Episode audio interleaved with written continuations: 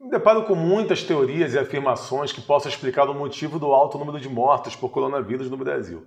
Comecei então a buscar resposta através da ciência que explique a razão por este índice. Eu concluí três fatores que estão relacionados. Um é um tanto óbvio. Eu que vivo em Portugal, estou sempre no Brasil, costumo viajar por diversos países, posso afirmar que o Brasil é o país com maior densidade populacional. A Europa tem suas vilas, aldeias e cidades mais espaçadas, uma cidade como Lisboa, por exemplo, tem menos habitantes que muitas cidades pequenas do Brasil.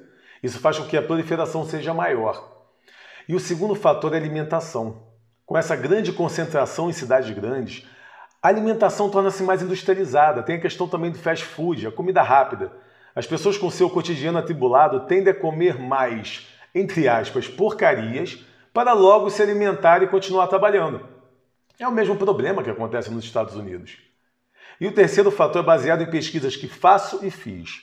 Uma das minhas pesquisas sobre ansiedade revelou que a ansiedade dos brasileiros está a níveis preocupantes.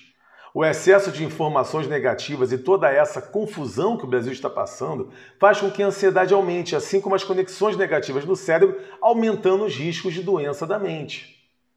Em 2019, a OMS, a Organização Mundial de Saúde, revelou que o Brasil é o país com o maior número de pessoas ansiosas do mundo. A ansiedade leva o estresse, que é o mecanismo da ansiedade para fugir do perigo e encontrar soluções. Se as soluções não são encontradas e as informações negativas continuam diariamente e nada muda, esta ansiedade contínua e esse estresse desregula a produção de hormônios que servem para aliviar o estresse. É como se o estresse contínuo fosse uma luta contra o hormônio cortisol que serve para controlar esse estresse. Por fim, o cortisol perde a luta, já que não encontra maneiras para aliviar a ansiedade. Desta forma, baixa imunidade nos torna mais vulneráveis. O coronavírus é uma doença perigosa, principalmente para idosos, pessoas com doenças crônicas e pessoas com baixa imunidade. Por isso, o alto índice de morte por coronavírus deve sim estar relacionado a esta ansiedade que já é considerada comum no Brasil.